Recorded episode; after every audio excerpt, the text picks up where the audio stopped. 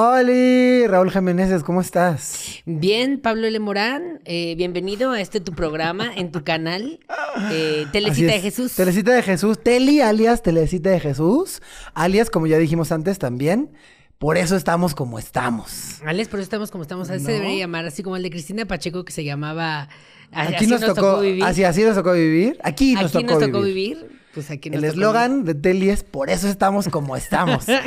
y hoy tenemos un programa especial, es un poco diferente a lo que solemos hacer, porque hoy vamos a hablar de pues algunas de mis series favoritas. Después tendremos un episodio igual, pero hablando de las series favoritas de Raúl Jiménez. Y también creo que deberíamos hacer uno de las que, las que, las peores, ¿sabes? Así como estas son las peores, las que.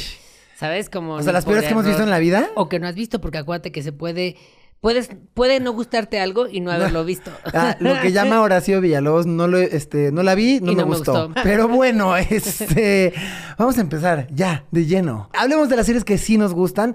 Este es, eh, pues, eh, una lista de mis series favoritas. Supuestamente de todos los tiempos. Obviamente fue una tarea muy difícil porque escogí solamente siete. Y pues tengo como, como 40 de dónde escoger. Top 7, qué G. Así, no top 10, top 9 decía. Ay, difícil, difícil. Pero bueno, vamos a empezar con una basicona que todo el mundo ha visto, pero me parece obra maestra. Es Breaking Bad. Uf. Breaking Bad. Uf, y recontra uf. Ahora sí que como, como versara el eh, célebre poeta Perro Bermúdez, uf, uf y recontra uf. Claro que sí. Serie del 2008, creada por Vince Gilligan, obviamente también creador de Better Call Saul. Eh, y pues bueno, nada, esta es una serie que sigue la historia de este señor llamado Walter White, un profesor venido a menos de química de una prepa en Albuquerque, un pueblo en Estados Unidos, que de pronto, eh, pues... Eh, se entera que tiene cáncer. Se entera que tiene cáncer, es detectado con cáncer, y entonces pues no tiene el dinero para pagar por el tratamiento para el cáncer, ¿no? Entonces, aliándose con un exalumno suyo que se llama Jesse Pinkman, empiezan un eh, un negocio donde venden cristal, ¿no? Eh, meth, perdón, metanfetamina. Eh, y entonces, pues empiezan haciéndolo para, pues, para curar a este hombre, para, pues, conseguir el dinero suficiente para solventar los gastos, pero de pronto pues ya las cosas se les salen de las manos, se, empieza se empiezan a volver súper poderosos eh, y bueno, nada, pues el, poder les consume. Líos de narcos. Sí, ya en un mundo total de narcotráfico, cuando esto empezó nada más como, pues para salir ahí del aprieto, este, pero de pronto este hombre ya es demasiado poderoso y ya está demasiado inmiscuido en el mundo del narco y del meth y ya se vuelve todo muy oscuro. Esto es una serie que creo que trata sobre el poder, es una serie que una vez un profesor mío de guionismo describió como eh, lo que pasa cuando el señor cara de papa se vuelve Scarface. ¿No? Este, Está buenísimo. ¿Qué opinas tú de Breaking Bad? ¿Te gusta o no te gusta? Me encanta y también es una de mis series favoritas. Yo creo que también por, por, por, como un poco la cercanía, ¿sabes? Como el hecho de que estén como en la parte... ¿Vendes meth? No, en la, parte mexicana. la parte mexicana de los Y Raúl ya aquí declarando que vende cristal. como en Jordi Rosado. No, yo siento, o sea, lo sentía muy cercano porque están en la parte mexicana de los Estados Unidos de América. Sí. Y no, y este, y como que también hay mucho mexicano involucrado en la serie o latino en general. Entonces, eh, y la historia me parece muy buena. Los personajes todos son como muy, eh, muy están muy bien definidos. Eh, las actuaciones están muy bien, la dirección.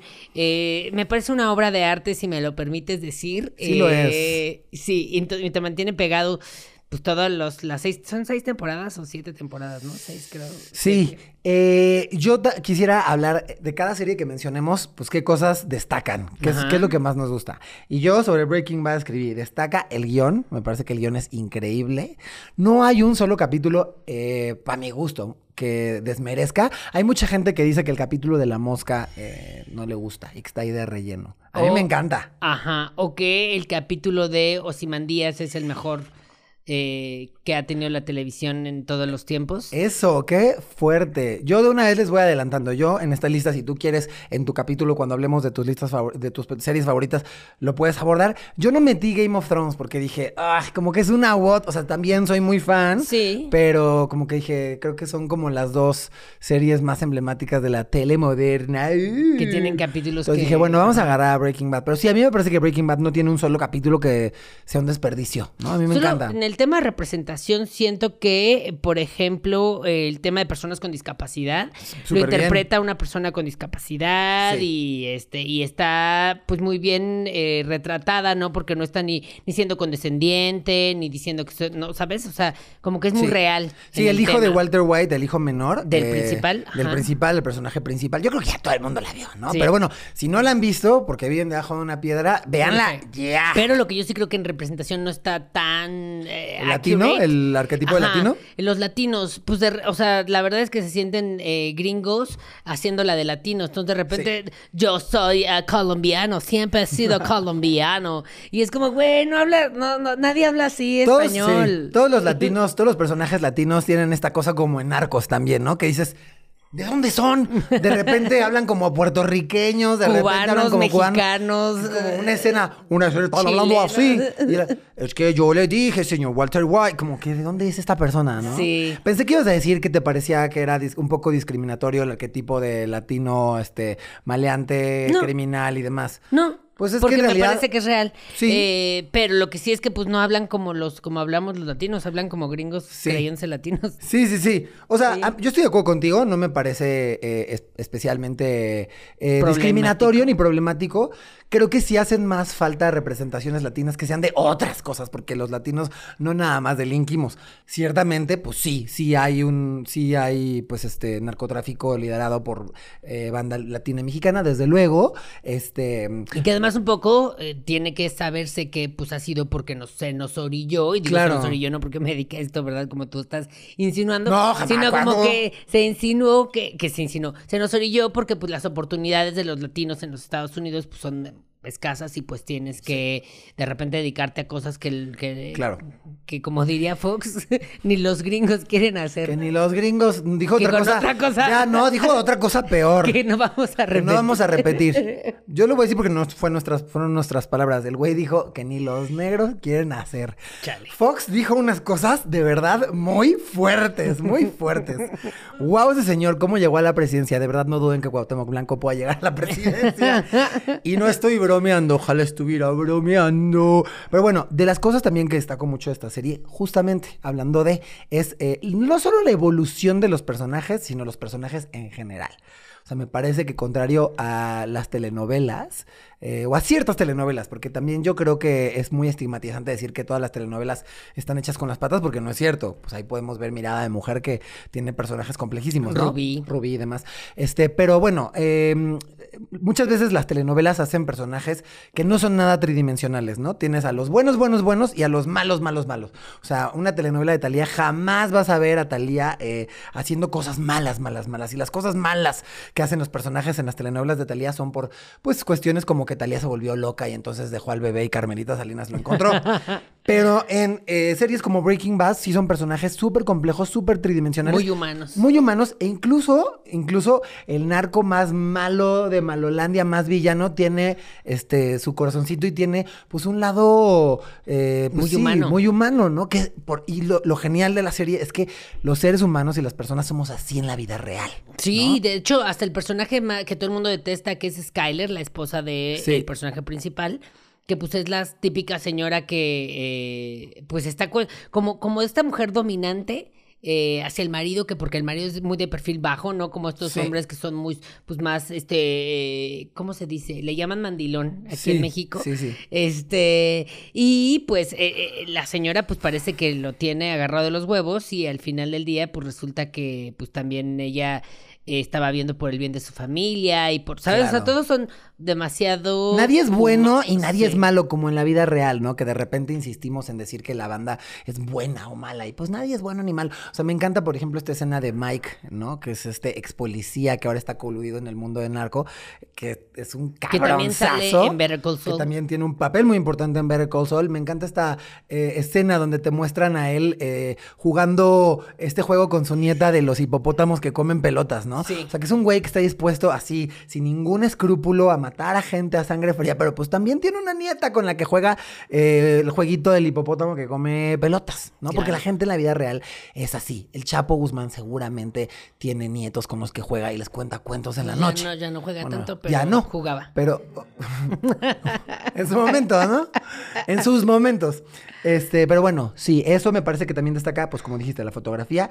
Los intertextos también. Me encantan los intertextos, me encantan las referencias. A mí, igual que a tu personaje Drag Jr., me encantan las referencias. sí, y para la gente que eh, pues, como que dice, como, ay, ¿qué, ¿qué es intertexto? Pues es cuando agarras algún otro producto cultural que ya existe y eh, pues lo utilizas para explicar el producto cultural que en el que estás ahorita. A mí me encantan las referencias en las series y en cualquier producto cultural porque me parece que es como una conversación entre los dos autores o los dos creadores. Y eso me parece súper interesante. O sea, me parece increíble la posibilidad de que Vince Gilligan eh, tenga de alguna manera una conversación con eh, Walt Whitman, ¿no? O sea, con este poeta este, clásico gringo. ¿no? También, por ejemplo, eh, es muy curioso los nombres de los protagonistas, ¿no? Walter White y Jesse Pinkman White, Pink, y es una referencia a Perros de Reserva de Quentin Tarantino. Uf, sí es cierto. Que está Mr. Pink y Mr. White, y de hecho hay una escena este, recreada, eh, casi idéntica cuadro por cuadro. Entonces, ese tipo de cosas a mí me gustan mucho, que también le llaman Easter eggs, ¿no? Como huevos de Pascua, que son estas referencias que si tú no conoces la referencia anterior no pasa absolutamente nada. Pero, sí, sí, hace mucho más valioso lo que estás viendo. Es, como un premio, ¿no? Sí, me encanta. Yo creo que estás llenísima de eso. Además, el lenguaje cinematográfico que utiliza la, serie, ¿no? Que todo el tiempo te está dando, eh, no, ni siquiera te, quiero decir te está dando a entender, te explica no de manera verbal, muchas cosas que suceden. O sea, como que de repente no puede haber tanto, igual y no hay tantos diálogos más bien en el capítulo, pero te expresa todo a través de los movimientos de la cámara, de los objetos que están ahí, de cómo están los personajes eh, situados en la escena. Creo que es excelente. Estos planos súper abiertos cuando el personaje se siente solo, ¿no? Pero la contrapicada cuando hay una onda de superioridad. O sea, increíble, de verdad increíble. Y también quisiera agregar eh, último apartado de cada serie es dónde la pueden ver, porque luego la gente dice, no, ¿dónde? Claro. No, entonces, ¿dónde la pueden ver? En Netflix. En Netflix hay otra. Eh, no, sí, en Netflix. Es que siento que lo, bueno de Netflix es que puedes entrar y, te puede dar eh, lo que estás buscando, lo vas a encontrar. A diferencia de Disney, por ejemplo. Sí, definitivamente. Es que Netflix, pues también produce a granel a granel. Es que sí, producen a granel. Lo cual de pronto significa que hay también mucha cochinada, pero cosas muy buenas también, ¿no? Ok, eh, vamos con la segunda serie. Aquí yo creo que vamos a discernir, no vas a estar tan de acuerdo conmigo, eh, porque tú viste la segunda temporada conmigo medio a regañadientes. y por el FOMO, y por el FOMO, la novela de los domingos. Me gusta regresar a esa tradición de esperar al domingo como Game of Thrones. Pues es la, novela de los domingos la novela de los domingos. Claro que sí, como ahorita es House of Dragons, ¿no? Eh, la serie de la que quiero hablar es Euforia. Soy muy fan, me encanta, a ti no tanto, ¿no? No tanto. No tanto antes de que digas por qué no tanto, este, se vale también, se vale. Sí. Esta es una serie del 2019, eh, producida eh, por HBO, basada en una serie israelí, eh, es producida por Zendaya. y creada por Sam Levinson, que si no saben quién es Sam Levinson, wow. Wow, ese man. Es de tus directores favoritos, ¿no? Por supuesto, yo me urge lavarle, hacerle su lavandería, todo lo que él quiera. Este, soy muy fan de Sam Levinson, si no lo conocen es también director de la película Assassination Nation. Eh, prepárense para que les explote la tacha si ven Assassination Nation. Y hay otra peli muy bonita, él, eh, Malcolm and Mary. Este, entonces, pues nada, él hace cosas muy densas. Él también, esto cabe destacarlo, Sam Levinson también tuvo eh, severos problemas de adicciones en su adolescencia. Por lo cual, pues mucha gente tiene la hipótesis de que el personaje de Rue, interpretado por Zendaya, que es el personaje principal de Euforia, principal, está basado en él y que, y que Euforia es. ¿Y de qué dirías que trata Euforia? Ok, mira, eh, Euforia es un coming of age Es decir, Coming of Age son todas estas series eh, donde vemos pues el proceso adolescente de crecer, de madurar, de encontrar tu identidad, que a mí las Coming of Age me encantan, porque justo me parece que en la, en la, en la juventud, en la adolescencia, es cuando estás forjando tu personalidad, estás descubriendo quién eres. Y no me parece que haya nada más rico para la ficción que eso. O sea, porque la ficción se trata de la evolución, del cambio, ¿no? Entonces, pues no hay nada más bello que eso. Eh, es un coming of age sobre, pues yo diría que sobre lo, doloroso que es crecer en general. La historia eh, sigue la historia, valga la redundancia, de Rue interpretada por Zendaya, que es una chica que tiene severos problemas de adicción, ¿no? Eh, una adicción que desarrolla cuando su papá se estaba muriendo, ella empieza a tomar los opioides, que además también hay un comentario en la serie sobre, pues, esta crisis de opioides que hay ahorita en Estados Unidos, este consumo, eh, pues, enfermo que hay por parte de los adolescentes, eh, y entonces ella empieza a desarrollar una adicción cuando se empieza a robar los medicamentos de su papá cuando está moribundo y después fallece. y entonces, pues nada, sigue la historia de ella y también de, de un grupo de adolescentes que también están ahí en una crisis de identidad, que se sienten muy solos y todo empieza a cambiar a partir de la llegada al pueblo de este personaje llamado Jules, eh, que es una chica trans eh, interpretada por la muy increíble Hunter Schaefer. Eh, que bueno, además de ser trans, que sí es algo que pues causa mucha controversia y confronta muchas cosas en el pueblo, remueve muchas cosas, pues también es así como como una medio David Bowie humanoide, como que ni siquiera es mujer, es como un humanoide ahí que nadie entiende y pues sí llega como a remover muchas cosas, no solo porque sea trans, sino porque tiene como ideas súper nuevas, diferentes y demás. Y creo que explora eh, de manera muy Cruda. Cruda, pues, pues muchas realidades de la adolescencia, ¿no? Como muy pocas series adolescentes lo han hecho, ¿no? No, eso no lo vas a ver en Élite, no lo vimos en Rebelde, no lo vamos a ver en Gossip Girl. O sea, me parece que es una serie súper densa de cosas como, güey, sí, a mí me pasó esto. O sea, Gossip Girl, pues sí, qué padre, la Blake, pero pues también yo quiero que se represente ese momento en donde casi, pues, casi me les voy cuando me metí esto, ¿no? Lo que sea. Claro, lo que me gusta es que se aleja mucho de esta mm, falsa adolescencia, ¿no? Que existe en un chorro de series eh, mexicanas y gringas sobre este,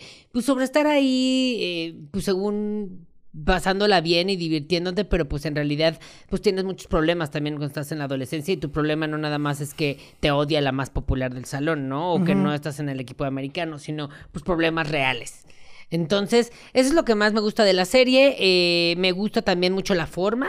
Sí. Me gusta que, o sea, creo que tiene muchísimos eh, encuadres, planos eh, y, las maneras de narrarlo muy interesantes. Hay una escena en la que Ru está muy drogada y que el cuarto empieza a dar vueltas y que literal está dando vueltas. O sea, no fue como efecto ni ya en una pantalla verde, sino que se construyeron un cuarto que gira. Que yo te voy a decir algo. Antes de que lo hicieran en Euforia, ¿sabes quién lo hizo antes? La princesa Belinda. Arroba Belinda Pop lo hizo en el video de, eh, ¿cómo se llama? Lolita. En la oscuridad. Ah. En la oscuridad. Entonces, mira, eh, Sam Levinson salió del... Sam Levinson ve de lejos.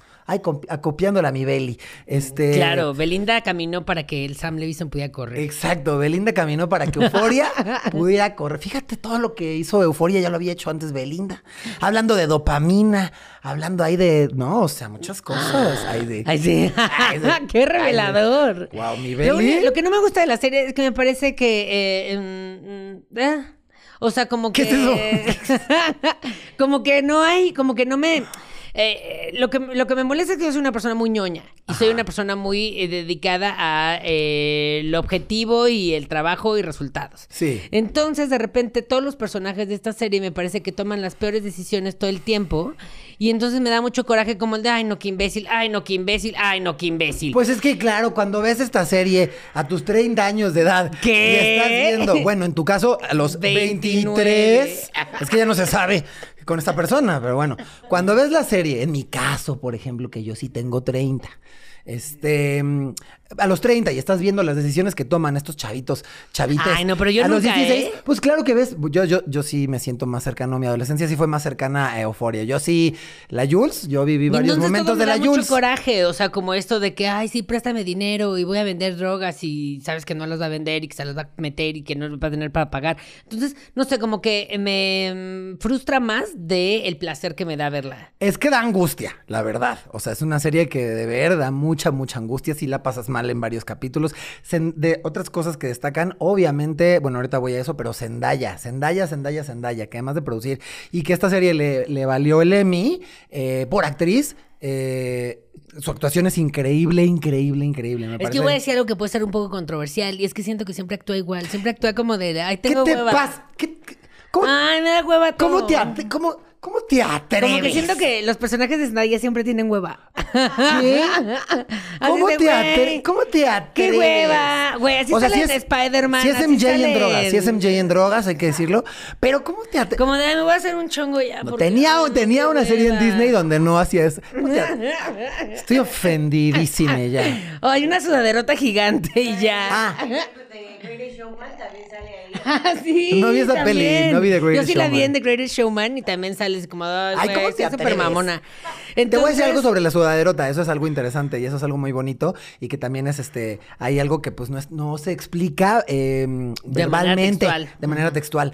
La sudaderota, si ven que siempre usa ropa gigante, es la ropa de su papá. Ah, ¿sabes qué? Y ese es eso, muy bonito. Pues, ¿sabes qué? es muy bonito, mi amor. Eso salió primero en Harry Potter, mi amor. ¿Quién hacía eso? Harry Potter. No ah, tenía ropa y usaba la, la, la ropa que le habían dado sus, sus O sea, no estamos dando cuenta que Euforia nada más puro fusilarse cosas. No, pero a mí sí me parece muy increíble. O sea, me parece muy increíble. Eh, me el maquillaje está muy padre. El maquillaje es cabrón. la ropa. La música de Labyrinth es cabroncísima. Este, a mí me encanta. Me parece que también es ahí, pues, o sea, tiene muchos comentarios sociales y culturales, no solamente sobre la cuestión de los opioides. Hay un comentario muy fuerte sobre la masculinidad. Ah, ahorita dijiste algo que me, que me pareció que le diste al clavo, ¿no? De, eh, pues que justamente eh, es una serie que no, no te está invitando a la hegemonía o que no te está diciendo, oh, sí, lo cool es ser el, la porrista o todo lo contrario. De hecho, a mí me gusta mucho que lo que nos han mostrado en otras series adolescentes, como los villanos y como lo que no deberías querer ser, aquí te lo muestran como, pues, eh, los más humanos, con los que más empatía generas. O sea, en otras series dirías, ah, sí, qué horror los drogadictos, qué horror estas personas como Rue, ¿no? Y lo ideal es el jugador de americano. Y en esta serie es el, jugador de americano, que es Nate, este, es eh, de los villanos, me parece, más temibles y más terroríficos de, de la historia de la televisión. Eh, de, las cosas que más me gustan. A ver, a ver, a ver, quitando a Doña Florinda. Ahí sí. quitando a Plankton de Bob Esponja. Quitando a Plankton de Bob Esponja. Este, no, pues sí, estoy de acuerdo. Solo que. Bueno, a, favor de Euforia, podría decir que me parece mucho más real. Como que siento que cada quien anda en su pedo, ¿no? Este. Ay, tengo yo muchas cosas que decir de euforia, pero para no clavarnos tanto voy a pasar a la siguiente, porque sí, yo podría estar tres horas hablando de euforia. Este, o sea, eso me encanta. Especial de euforia. Nate, Nate me, me mama porque me parece que es eh, justamente lo que pasa con esta masculinidad en donde los hombres no están acostumbrados a hablar de sus sentimientos. Es este, spoiler, esta escena, no voy a decir, ni siquiera es un spoiler, esta escena del último capítulo en donde él no sabe cómo sacar y externar sus, sus, sus sentimientos, sublimar todo esto que trae dentro y que está nada más así como pataleando como niño chiquito, como animal enjaulado, me parece súper fuerte. Sí. Este, entonces, pues eso. Eh, ya para cerrar el tema de Euforia, sí, la segunda temporada me parece que flaquea, pero eh, pues yo creo que también el Sam Levinson, se supone que Sam Levinson este, reescribió todo, como que ya tenía un plan para la segunda temporada, después de la pandemia, este, como que reescribió todo. Se ve que él también, pues siendo el adicto que es, pues la pasó mal encerrado en su casa. Este, y bueno, nada, la segunda me parece que ya es este, se les va de las manos, me parece parece que hay personajes súper interesantes que también les dejamos de poner atención. O sea, Jules como que se disipó en la serie, ¿no? Este. Pues, Kat, que salió. Kat, que era un personaje increíble, dos segundos salió. Yo supongo que se peleó con el director y sí, todo Sí, sí, sí. Pues te tengo que decir algo muy bonito, mi amor. Dime, mi amor. ¿Qué pase, ternure? Pues que ya no va a haber tercera temporada. Eso no es cierto. Pues eso no es verdad. Sam Levinson no nos va a hacer eso. Pero cancelaron la plataforma. O sea, animó que sea como, ah, ya cancelamos la plataforma. Ahora la tercera temporada va a salir en Netflix, ¿o qué? según yo hay rumores de que se canceló la tercera. Yo creo que Sam Levinson... No, a ver, cancelaron la plataforma. O sea, HBO va a desaparecer como en un año. Suéltame, me estás lastimando. sí, chisme. Eso dicen. Porque lo compró Discovery, entonces pues están viendo que... Ay, no sé. Yo tengo la esperanza de que Sam Levinson... Que no, no, es costeable. Ajá. Es que no es costeable. Le está yendo muy mal a HBO. Pero bueno...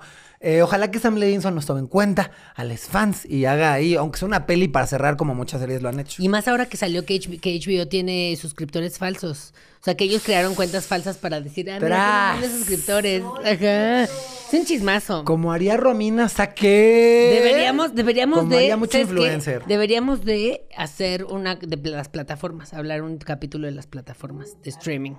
Fuerte, fuertish. Eh, vamos a seguir con una serie que tiene bastantes cosas problemáticas y las analizamos con eh, eh, esta óptica del 2022 y sobre todo con, como dice un amigo, con lentes super woke de Pablo L. Morán. Este, Transparent, vamos a hablar de Transparent. Ok.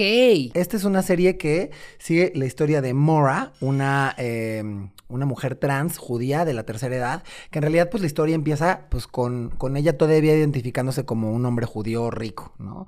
Este, te, te enseñan este hombre judío con mucha lana de sesenta y tantos, que de pronto dice, oigan, lo que pasa es que pues soy una mujer trans, ¿no? Y hasta ahorita, a mis sesenta y tantos, pues me atrevo a decirlo, eh, y entonces sale del closet, este, como mujer trans.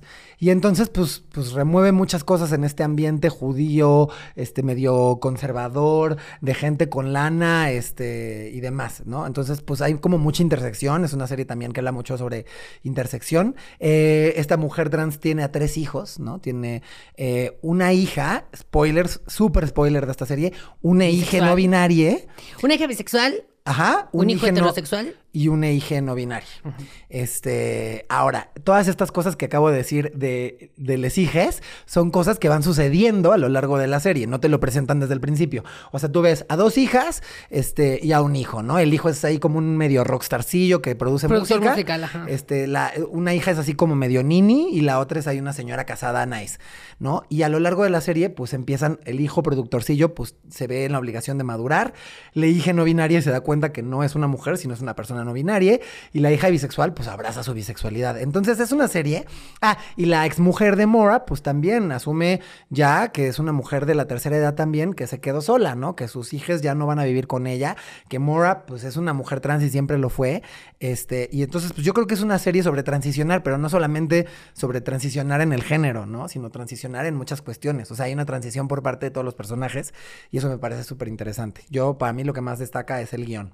Wow, qué fuerte que, te- que la pusiste en tus series favoritas.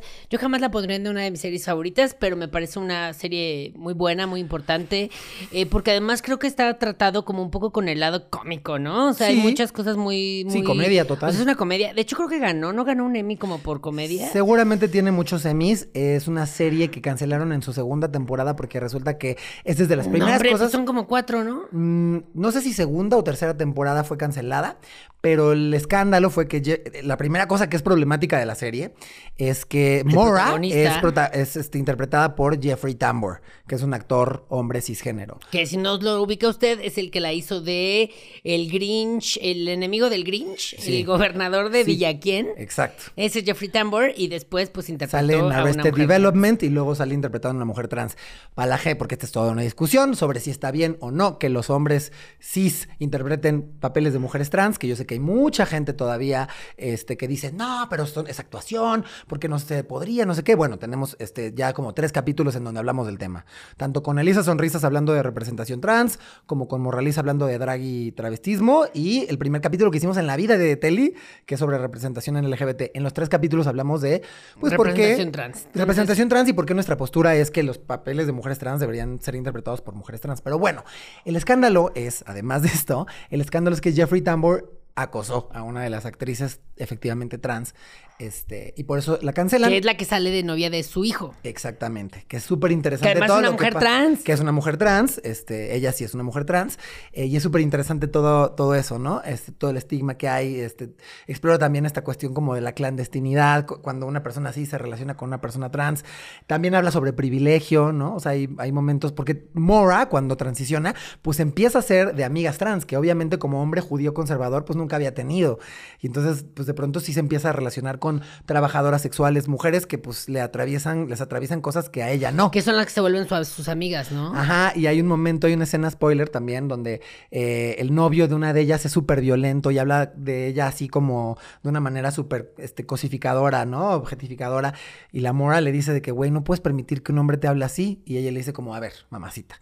O sea, yo no soy una mujer judía rica que transicionó a sus 60 años. O sea, yo transicioné en los 80 tengo VIH y tal, ¿no? Entonces, pues, güey, o sea, tú no estás parada donde yo estoy parada. O sea, también habla de privilegio. Me gusta mucho esta serie porque es de las primeras representaciones trans que no están planteadas desde el morbo o desde la caricatura. Este, después ya hubo otras series como Pose que lo hicieron muy bien y demás, pero esta serie me parece que por lo menos es de las primeras que yo veo en donde además no se trata de eh, o cómo sufren las personas trans o no sé qué, o sea, es muy y además, compleja. Y además entiendes mucho como la complejidad del tema, ¿no? De cómo, eh, pues por los mismos estigmas de la sociedad, muchas personas no, eh, no se atreven a decir quiénes son o qué les gusta o, qué, o qué les quieren hacer, etcétera.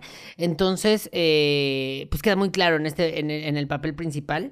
Y como dices, además como que al ver, los hijos al ver que su mamá, o mopa, como le llaman. Mopa, ajá. Este... Eso está interesantísimo, ¿no? Ajá. pues ahora ya que transicionó, ni modo que tenga yo dos mamás, ¿no? Y luego la otra mamá dice, oye, ¿por Tú qué no eres mamá? mamá, tú no eres su mamá, yo soy su mamá. Sí, este capítulo increíble donde Mora dice, yo ahora quiero que me digan mamá. Y la mamá es como, no, no, no, no, no, no. A ver, mujer sí eres, madre no, porque yo mater, tú no, tú no maternaste, güey. Y eh, entonces también está interesante eso, o sea, son, son muchas cosas, muchas sí, capas. ajá, son muchas capas como la cebolla de Shrek. Exacto. Este, pero, pues definitivamente, eh, sí te pone, sí te hace cuestionarte un, un chorro de cosas, ¿no? No, Este, cabroncísimo. A mí me parece una serie cabroncísima. También me gusta mucho la manera en la que está eh, contada, ¿no? Narrada, creo que es eh, pues bastante amigable y muy cercana, no o sea, como que todo el tiempo se entiende qué está pasando, la relación entre ellos, etcétera. A excepción de la última temporada en la que decidieron que iba a ser un musical. Es que no es una temporada, es una peli. Para darle cierre, como habían sacado a Jeffrey Tambor por todo el escándalo, hicieron una película para darle cierre a la serie. Y que es una, es que es una, obra de teatro. Sí, sí, Es una peli raro. de una obra de teatro musical sobre la historia de ellos. A mí sí me gustó, fíjate. Pero bueno, eh, me parece muy interesante, me parece que está muy bien. Este, y nada, véanla. Y además, si ustedes no entienden sobre Pero temas ¿no crees trans, que en algún punto es como de, ay, ¿cuánto sufren estos judíos ricos? justo no. Siento que hay como un balance ahí de, este, pues que pues también tienen mucho privilegio, pero bueno, este, también eso, si no entienden mucho sobre temas trans, este, bueno, pregunten siempre, pero hay mucha gente a la que le da miedo, este, preguntar, este puede ser un muy buen acercamiento, primer acercamiento. Hablemos de eh, una serie mexicana, quiero hablar de una serie mexicana porque pues ni modo de decir puras gringas. Vamos a hablar de XY. Ok, XY. XY, eh, serie del 2009. Eh, fue antes de Soy tu fan. Es una serie producida por el Canal 11. Es la primera serie de ficción del Canal 11 y es una serie que seguramente también si vemos este, hoy en día con óptica del 2022 le podemos encontrar varias cosas problemáticas. Pero para haber sido producida en el 2009 me parece bien interesante. Me parece que dice cosas que no se habían dicho en la televisión antes. Y es una serie sobre una revista para hombres, ¿no? Es una serie que sigue a varios personajes que son periodistas, escritores y demás, que trabajan en una revista para hombres. Háganse de cuenta la GQ. Este, sí, ¿no? La X y la revista se llama XY, que es un poco GQ. Que yo iba a trabajar en la GQ, ¿eh? Ándale. ¿Y qué personaje de la vida. tú hubieras sido Julián, que era el, el personaje gay? Este, no. Pues no se me dio, se- ese empleo se lo quedó Pedro Reyes. Saludos a las tortas. eh, es Y a las pizzas. Y a las pizzas de Pedro Reyes. Sí. Pero bueno, esta es una serie que sigue varios este, personajes y básicamente se trata de eh, qué es ser hombre. Es una serie que trata 100% de masculinidad.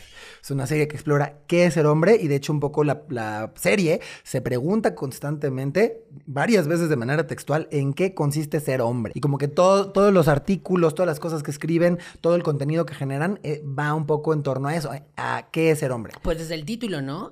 Y justo Sí. me parece muy, ah, muy a propósito lo que te estaba diciendo, que yo no me quedé con ese... A ver, un poco de contexto para la gente, ¿no? Eh, yo eh, iba en la escuela con este señor Pedro Reyes, que es eh, un, no chef, sino un, ¿cómo se llama? Eh, crítico culinario. Crítico culinario. Conocido y es conocido porque tiene un libro sobre comer tortas y las mejores tortas y los y es socio de un par de, de restaurantes muy buenos. Ajá. Y entonces, eh, cuando recién me gradué, pues yo fui a buscar empleo a eh, la editorial de GQ, que no recuerdo cómo se llama. Obviamente no me quedé y se lo quedó Pedro Reyes con ese trabajo, que casualmente resulta que era el hombre más masculino de toda la generación. O sea, era un hombre pues muy alto, ¿no? Muy este, grande corporalmente, con mucha barba, este, habla así. Entonces, eh, y yo dije, claro, o sea, como que para mí hizo sentido como de, claro, pues, ¿qué voy a tener yo para decir una revista de hombres?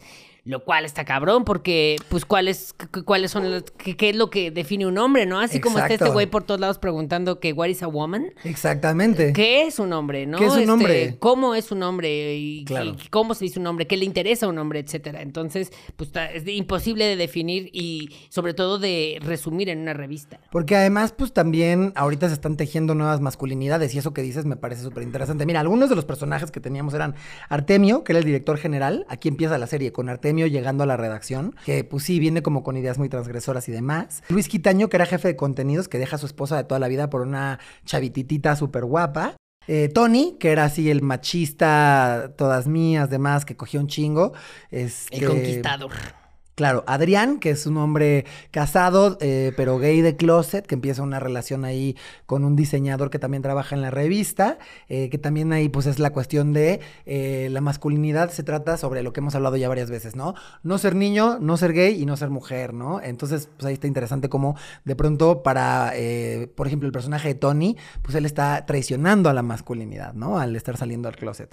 Este, tienes a Diego, que es como un escritor que pues más bien es un hombre más sensible, eh, el personaje de Sofía Alexander, Paulina, este, que también es como de las poquititas mujeres que trabajan en la redacción y que también es una mujer con una sexualidad como pues muy activa y que confronta muchas cosas en estos hombres que trabajan acá.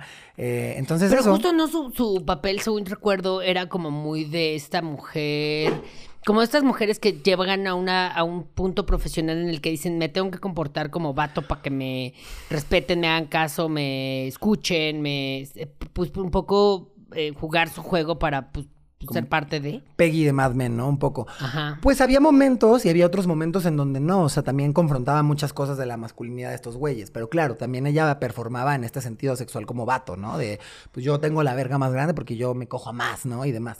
Ay, claro. O sea, como que había eso también, pero también confrontaba muchas cosas y era muy inteligente, era un personaje muy inteligente. Eso para mí es de las cosas que más destacan, los personajes, la creación de personajes. Las actuaciones, las actuaciones, el guion. Pues era de estas series de Argos que, ¿no? Cuando Argos hacía las cosas súper chidas. Este, y ahora sí, ¿cómo se llama la porquería que vimos? Donde hubo fuego. Uy, qué fuerte eso. En la, cuando hagamos el capítulo de las peores, ahí. Porque además es de bomberos, o sea, es una telenovela de bomberos y dices, bueno, ni se encueraron. Ahí ya. No, Yo sí viejo se encueran, sí súper se encueran, pero el pedo es que eh, pues siento que no hay la representación suficiente, siento que unos güeros mamados ahí. Ajá, son todos los clichés del mundo, cero cinematografía. Ah, todo mal, todo mal. Pero bueno. Pero bueno, es ya yo nosotros aquí destruyendo. Eh, pero bueno, eso me parece una gran serie, me parece de lo mejor que se ha hecho en cuestión televisión en México. ¿Y dónde la pueden ver? ¿Quién sabe? ¿No está en YouTube? Yo la vi en YouTube, eh, porque no me tocó verla en el 11. Yo la vi en YouTube, la busqué eh, y ya no está. Entonces, no está en ninguna plataforma. Entonces, pues si la quieren ver, seguramente lo, pues, la pueden conseguir en físico. Vayan a su blockbuster a buscarla. como nuestros antepasados en Mesoamérica. o pues pídanla por Amazon o una cosa así. O sea, en física seguro está. Y para los que sigan teniendo sus DVDs, sus aparatos de DVD, como nuestros antepasados en Mesoamérica, eh, pues ya la podrán ver.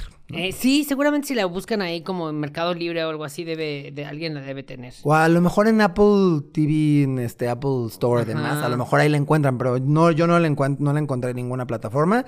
Este, también, si ustedes, eh, si yo estoy mal, corríjanme por favor en los comentarios y díganos, este, si sí, la encontraron. Está en, VIX, decían. ¿Quién sabe? luego si hay, luego si hay joyas en VIX, ¿eh?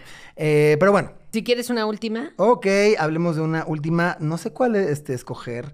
Eh, vámonos con. Me encanta Veneno, pero creo que todo el mundo la vio. Entonces, vámonos con Fleabag. Ok. Vamos con Fleabag, que es esta comedia dramática británica de la BBC, creada por Phoebe Waller-Bridge. Genia total. Eh, la Phoebe Waller-Bridge escribe esta serie basada en un monólogo que ella ya tenía, un monólogo teatral, que además fue escrito eh, como parte de un reto. Parte de un reto por una amiga suya eh, que la, la retó a escribir un sketch de 10 minutos eh, que, que, hablará sobre una noche. Esta es una serie que yo diría que se trata de, eh, pues también sobre crecer y aprender que tus, tus, actos tienen consecuencias. Es sobre una mujer con una vida, que además el personaje me encanta que no tiene nombre, se llama Fleabag, como la serie. O sea, nunca nos dicen su nombre, se refieren a ella siempre como Fleabag. De hecho, muchos de sus personajes no tienen nombre. O sea, la madrastra, no me cuenta de eso. que es Olivia Colman, no tiene nombre tampoco. Se llama Godmother. Este, el, el cura, stepmother, ajá, perdón. El cura eh, se llama Priest cura. o Hot Priest. Este, la hermana sí tiene nombre, pero muchos personajes no tienen nombre y eso es interesante también. Eh, pues es una mujer con una vida sexual también muy activa, pero que está muy enojada con la vida y que está tratando de hacer las paces con algo que no voy a spoilear de su pasado, ella que eh, con algo que ella causó y es básicamente ella creciendo, aprendiendo que sus que sus actos tienen consecuencias, básicamente. Es una mujer en sus 30, Ajá. ¿no? Como que está ahí buscando pues esta es una frustración que entra muy rara de repente en la vida, como es como de estoy logrando lo suficiente, estoy haciendo lo suficiente. En todos los sentidos, ¿no? En todos los sentidos, o sea, familiar, laboralmente, de pareja, claro. estoy haciendo lo que me satisface, estoy ganando lo que quiero ganar, estoy Exacto. viviendo donde quiero vivir, siendo la persona que quiero ser. Entonces, todos estos eh, cuestionamientos se los hace en un entorno de comedia, porque al final del día, pues es una comedia y me parece bastante chingona. Sí. Entonces, sí, sí, sí. Eh, 10 de 10, vean Fleabag, no sé si tienes otra cosa te para invita, cerrar. Te invita como a su mente, a su psique, todo el tiempo rompiendo la cuarta pared. Me encanta también cuando en la ficción rompen la cuarta pared, ¿no? Entonces, increíble. Sí, increíble. Ah, y la pueden ver en Amazon Prime. Ok. ¿Quieres que rápidamente digamos algunas de las series favoritas de la gente? Okay, ¿sí? Dolores Black, una de las mejores drag queens de esta ciudad. Eh, la Dolores dice eh, La Veneno, Ufa los planos secuencias, eh, Please Like Me, gran serie también. No la vi. Muy buena, muy buena. Israel Ávila, Better Call Saul, Sopranos y eh, BB, Blackberry. Ahí sí, no. Este, Better Call Saul. Este, Alonso Carel, How to Get Away with Murder. Todo el mundo habla mucho de esa serie y de lo increíble que es Viola Davis. Este, y mira, fíjate, Galavaro dice que chingue su madre Génesis. No, no es cierto. Este, no, Galavaro dice Orphan Black porque la actuación de Tatiana es magistral y es ciencia ficción de clones, súper bien estudiada y referenciada. Y pues ya, eso es todo. Pues muchísimas gracias. Esto fue Telecita de Jesús. Nos vemos el siguiente episodio. Chao. Bye.